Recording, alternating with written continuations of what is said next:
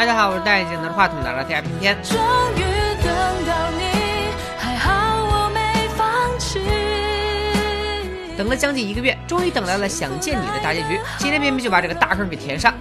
上期视频我们说到，二零一九年的变态谢之奇得知了穿越的秘密，他深夜拜访黄宇轩，利用随身听穿到了一九九八年的哥哥谢宗儒身上。当初在大雨之夜锤陈玉茹脑袋的就是他，眼看就要锤死陈玉茹。二零一九年的谢之奇被黄宇轩叫醒了，体验到穿越快感的谢之奇给宇轩来了一针，将其弄晕。他想再次穿越时，中年李子维赶到，谢之奇夺门而逃。不是我说，李子维也是莽，你都铁腕李了，你说你追什么追啊？果不其然，追上谢之奇的李子维反被一花盆砸晕。之后，谢之奇就带着陈玉茹的日记本和随身听回到到了一处偏僻的住所，一边读日记，一边戴上耳机，开始了新的穿越。谢之奇又回到了那个雨夜，本想拿石头砸死陈玉茹，关键时刻，体内被封的哥哥谢宗儒大喊一声住手！这一声呼喊看似叫停了弟弟杀人，实际上谢之奇产生了一个更变态的欲望。喜欢做动物标本的他，觉得现在的陈玉茹还不是最完美的时刻，他要等到玉茹成熟以后再动手。陈玉茹被人救起住院后，谢之奇有时间去偷偷探望。黄宇轩第一次穿越的节点就在陈玉茹醒来后，这时候出现的谢宗儒其实都是谢之奇。谢之奇这个变态还用哥哥的身份教唆着年幼的自己，种下了扭曲的种子。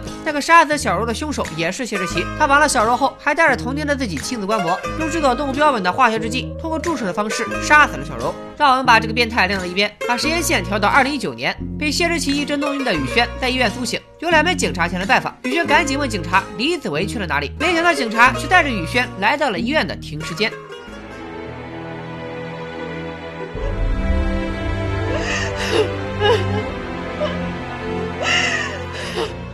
为了阻止陈玉茹和莫云杰的死亡，为了和心爱的人在一起，李子维做出了太多的努力，却没料到一切都被半路杀出的谢之奇给毁了。悲痛的黄雨轩马上想到自己还可以穿越回去改变未来，可到了景区做笔录时，雨轩才知道谢之奇目前在逃，穿越必备的随身听和磁带都在他的手上。为了明确玉茹的死到底和谢之奇有没有关系，雨轩和舅舅来到了精神病院，找到了谢宗儒。谢宗儒的状态很差，他说自己有段时间好像被关在身体里面，他能听到也能看到，但就是无法控制行动。他的身体好像被别人占据了，这其实就是之前宇轩穿越时陈玉茹的处境。宇轩很着急，他再次询问谢宗儒时，谢宗儒崩溃了。我没有，我没有，真的不是我，真的不是我，都是他跟他逼我的，真的不是我。他是谁？他又是谁呢？看来陈玉茹之死还另有隐情。精神病院之旅没什么收获。正当宇轩沮丧时，警方来了电话，谢之奇被逮到了。可惜在警察破门而入后，正在穿越的谢之奇被叫醒，似乎他又是在某一关键时刻被打断。愤怒的谢之奇砸坏了随身听。该警局看着破碎的随身听，宇轩绝望了。他质问被带出来的谢之奇为什么要这么做。可谢之奇的回答却是：你问错问题了，你应该要问的是，你对陈玉茹做了什么吧？这句话把宇轩问懵了，他想不出个所以然，便决定还是先拿着随身听去找人修一下。修理店师傅加班给宇轩勉强修复好随身听，回到家塞上耳机，宇轩马上开始了穿越行动。带着强烈想回去的心情，宇轩真的穿越回了1998年。他穿越回的时间点正是上次他在李子维卧室看到自己那张雨中奔跑的画作。出门去取饮料的李子维看到发呆的宇轩，不知道怎么了。宇轩看到心上人在过去复活，激动的上前抱住了他。可宇轩并没有告诉李子维未来会发生的事。在李子维送他回去的路上，他露出了奇怪的表情，好像有什么难难言之隐。在家门口，李子维憋不住问他到底怎么了。宇轩说他刚才一瞬间穿越到了二零一九年，但回到一九九八年后，他忘记了很多未来的事，只依稀记得好像自己要回来做什么。看宇轩冥思苦想也想不出来，李子维劝宇轩别着急，先回家好好睡一觉。他还告诉宇轩，因为小柔被害，他很担心，所以他从明天起要接宇轩上学。次日一早，宇轩被闹钟叫醒，不知为何，他的眼睛时不时的要瞟一下镜子，对着镜子还做出了诡异的笑容练习。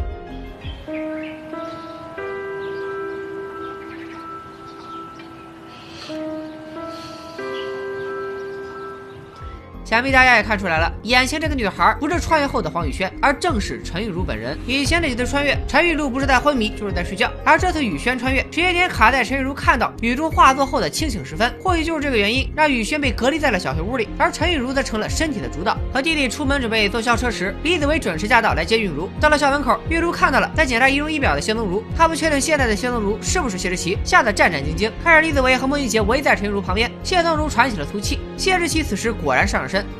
负责玉茹被袭案的女警，也在同时调查小柔被害案。他知晓了那晚小柔在学校通话栏贴满了陈玉茹的照片，照片却又不见了的事。女警觉得这件事肯定和陈玉茹脱不开干系，可玉茹对什么问题都否认三连，女警毫无办法，只能放她离开。直到玉茹被审问的李子维和莫俊杰追上她询问情况，玉茹撒了个谎，说警方只是推测袭击她和小柔的是同一个人，并没有别的事。虽然玉茹嘴上这么说，可李子维还是不放心，他给了玉茹一台手机，自己和莫俊杰没法全天都保护玉茹，以后玉茹要是遇到了危险，就可以打电话给他。看李子维如此关心自己，陈玉茹突然问：如果有一天他不再是黄宇轩，而是变回了陈玉茹，李子维该怎么办呢？李子维的回答很暖人，那很简单啊，我就去有你的未来，找到你，继续对你好，继续喜欢你，这样不就好？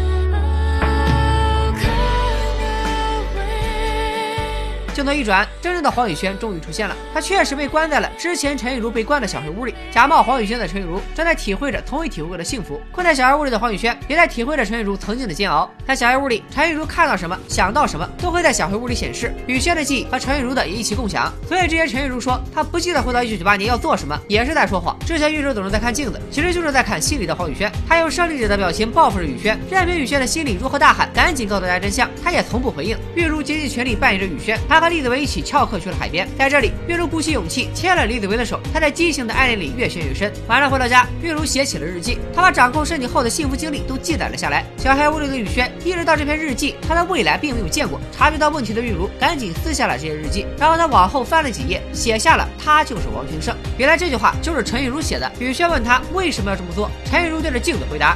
这不就是你当初回到这里的原因吗？如果你没有回到这里，李子维怎么会喜欢上现在在这里的陈玉如？这姐们儿心也是够大的，明明就看到了黄雨萱的记忆，知道未来的自己和李子维、莫俊杰都会死，现在居然还有闲情谈恋爱。但是陈玉茹却说，她才不会等死呢，她也有自己的安排。随着时间的推移，一九九八年过去了，在元旦许愿时，李子维说他不想去加拿大了，想留在台湾考个艺术系。李子维留下自然是为了能和黄雨轩在一起。玉茹听了这话，心里很不是滋味。几天后，玉茹带着李子维去取胶卷，填个人信息写自己名字时，一旁的李子维看出了笔记的差异。之前雨轩的笔记更草，而玉茹的字迹则是工工整整的。李子维觉得奇怪时，玉茹已经填完了表。两人出了门才发现外面下雨了。看着跑到前面的玉茹，李子维想起了那个雨轩奔跑的名场面，他更加怀疑眼前的陈玉茹似乎变得不一样了。从那天起，李子维不知道该如何面对陈玉茹，于是总是找借口躲着她。觉得不对劲的莫俊杰放学后堵住李子维，问他到底怎么了。李子维说出了自己的疑惑。如今的玉茹再也不提二零一九年的事，也不想再找出袭击自己的凶手。很可能现在的陈玉茹就是陈玉茹本人。黄宇轩已经穿越走了。莫俊杰也察觉到最近的陈玉茹不对劲，越来越像自己刚认识她时的样子。但莫俊杰却认为从一开始就没什么黄宇轩。黄宇轩和所谓的穿越，只是玉茹为了迎合李子维编造出来的。这段对话其实也被躲在暗处的陈玉茹听到了。晚上，玉茹去居酒店里打工，她预感今晚李子维不会来接自己了，本想给李子维发个短信，但又怕李子维当面质问自己。陈玉茹索性删了短信。谁知她刚回店里，后面也有人跟了进来。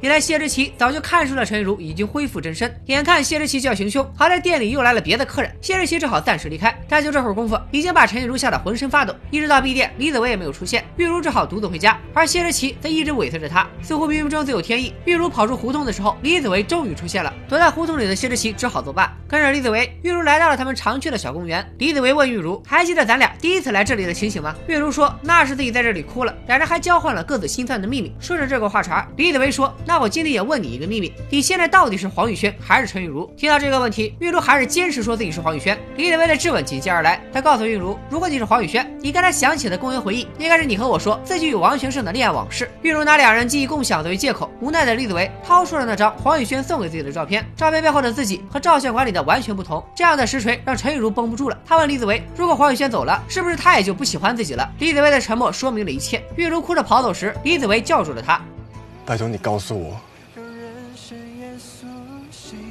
黄宇轩，他还会回来吗？还是我到底该怎么做，我才能再见到他？李子维扎心的这一问，让玉茹完全崩溃。他直接告诉李子维，黄宇轩就是我编的，根本不存在。说完这些气话，玉茹扭头就走。悲伤的一夜过后，一九九九年的小年夜如期而至。经历了昨晚的事，玉茹不再假扮宇轩，可她的恢复如常，让身边人都觉得玉茹又变回了那个阴沉的女生，令人讨厌。这些话如同尖刀，不停的伤害着玉茹。失魂落魄的她无心上学，想要翘课。经过学校礼堂时，玉茹看到了在钢琴前痛苦追随宇轩的李子维。本想上前打招呼的玉茹，却遭遇了李子维的冷漠回应。请你不要再用黄宇轩的表情看我。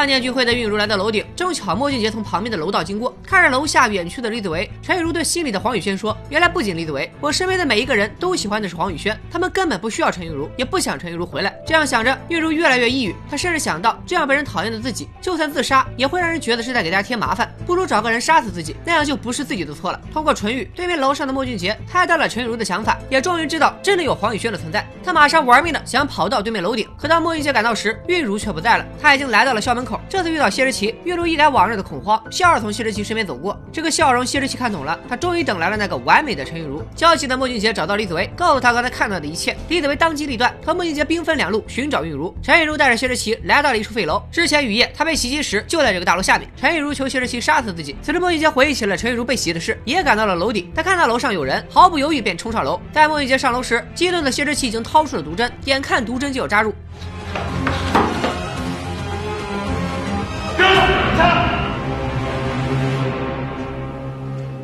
谢之奇，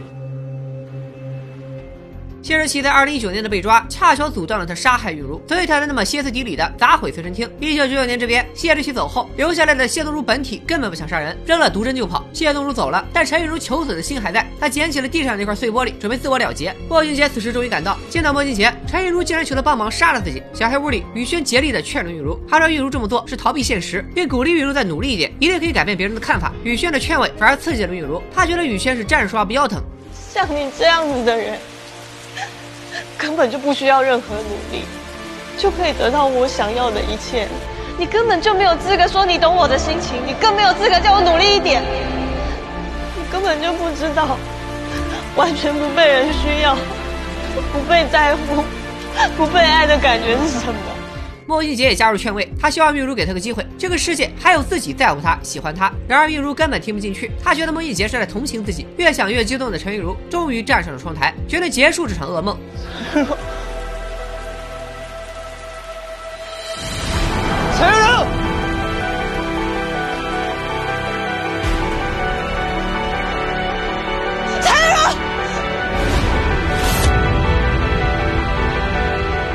玉茹一死，宇轩也回到了二零一九年。他意识到害死陈玉茹的不是什么谢之奇，而是改变了陈玉茹人生的自己。他还想穿越回去拯救玉茹，没想到那台随身听彻底坏了，磁带都卷在了机器里。没了希望的宇轩落寞的继续着人生。对于坏掉的随身听，他还是不死心，到处找人修，却只能把磁带复原，机器是修不好了。怅然若失的宇轩开着车来到海边，把修好的磁带放到了车载播放器中。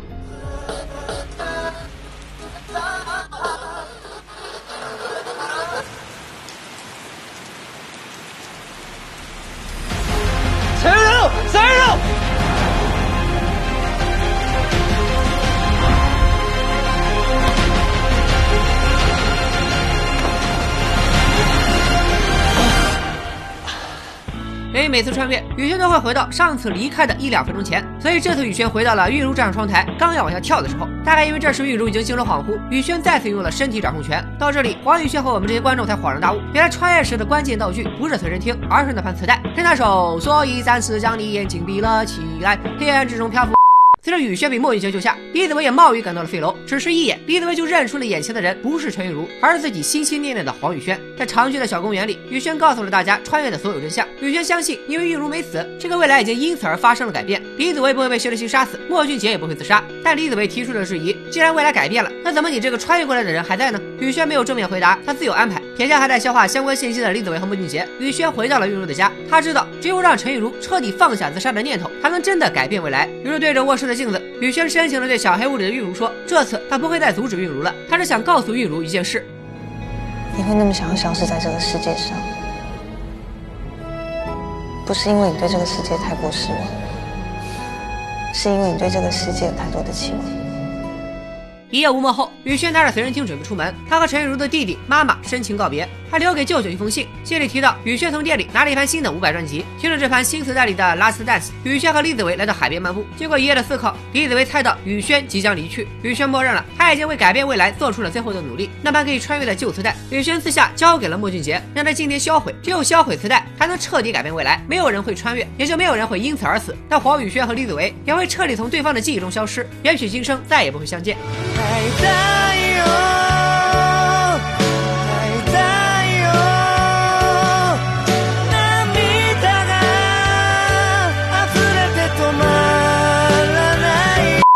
随着莫俊杰在费罗那边烧掉了磁带，相拥的李子维和黄宇轩真的消失了。他俩在各种实验线里穿梭着。宇轩回到了以前和王全胜的家，家里和王全胜相关的事物不断失去，连那个订婚戒指也不见了。随后，宇轩自己也被吸入了时间的洪流中。李子维则先回到了刚画好雨中倩影的卧室，可那幅画因为时间回退逐渐消失。一转眼，李子维又回到了那场大雨里，但这次纵情奔跑的不是宇轩，而是莫俊杰。原来在新的时空里，李子维和莫俊杰成为了情侣。开玩笑了，最终时间线退到了玉茹出车祸以后醒来的那天，因为没有歇着期的穿越，玉茹没有被锤，只是被车撞成了轻伤。这里其实剧情有个小 bug，为了让大家一口气看完故事，咱们后面再说。陪在玉茹床边的是莫俊杰，这个时空里的李子维因为没有宇轩的穿越，所以对玉茹没有动情，他已经忘了宇轩是谁，只记得心中还有一个很重要的人。但玉茹并没有完全忘记那些往事，他对莫俊杰说自己昏迷时做了一个好长的梦，梦里有另一个自己对他说过，没有人会平白无故把自己放在心上，所以每一个爱自己的人都要懂得珍惜。这些话玉茹越想越有道理，自己并非没有人疼爱，不管是作为朋友的莫俊杰、李子维，还是表面上看起来更喜欢弟弟的妈妈，以及那个总是关心自己却嘴上不认的弟弟，他们其实都是爱着自己的。平淡的日子一天天过去，李子维在路边买零食，熟悉的一幕竟然出现了。想见你，只想见你，未来过去，我只想见你。这个未来确实改变了很多，但也有些东西并未改变。李子维和黄宇轩还是如期相遇了。想见你在这样的温暖中落下了帷幕。等我长大之后，你一定连我是谁都记不起来了。谁说的啊？我会记得你的，真的？真的。那我们约好喽，你一定要记得我，嗯，我会记得你的。你不能忘记我哦。嗯，我绝对不会忘记你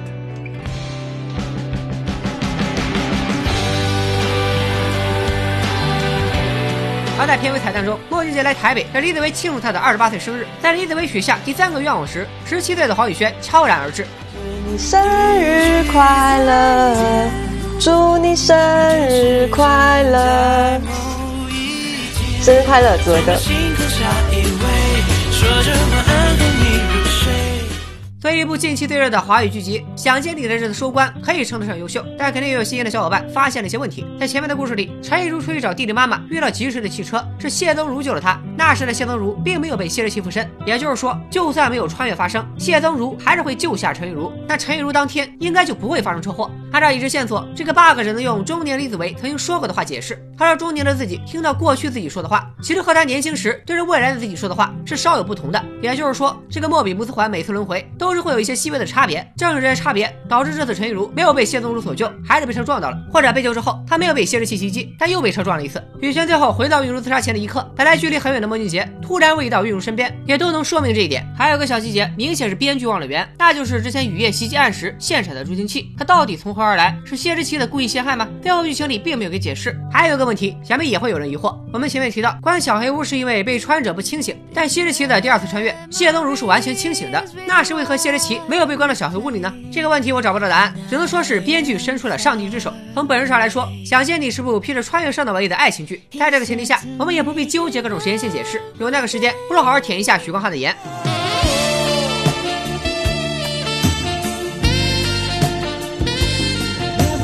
最后，对于陈亦儒这个角色，我还想多聊两句。很多小伙伴在看这最后六集时，一定对陈亦儒假扮黄宇轩，且不顾未来他人生死，只想和李子维谈恋爱，感到很上火。甚至有人会在心里觉得，之前陈亦儒没人喜欢是活该，谁让他不如黄宇轩阳光，阴沉的要命。陈亦儒的这种状态，实际上已经不是简单的内向可以解释，装成另一个人才能受到别人的肯定，这其实也是对真实的自己的全盘否定。在他选择作为自己以后，家人朋友的不认可，成为了压垮陈亦儒的最后一根稻草。拒绝交流，封闭自己，再加上严重的自毁倾向，陈亦儒应该已经患上了抑郁症。陈亦儒要自杀时，黄宇轩劝他再努力一点，正好是犯了规劝抑郁症患者的大忌。病如的抑郁症正源于她特别在意别人的看法，所以封闭了自己。任何所谓的鼓励、安抚，在玉如看来，实际上还是他人对自己负面评价的一种表现，而且更是徒增了自己要迎合他人的压力。抑郁或许只是某天糟糕的心情，但抑郁症是一种病，患者需要的是正规的药物治疗和专业的心理治疗，而不是身边人的几句漂亮话。当然，也希望大家如果身边有玉如这样的人，能多一些理解和陪伴，少一些虽然出于善意，却最终可能成为利刃的鼓励和劝慰。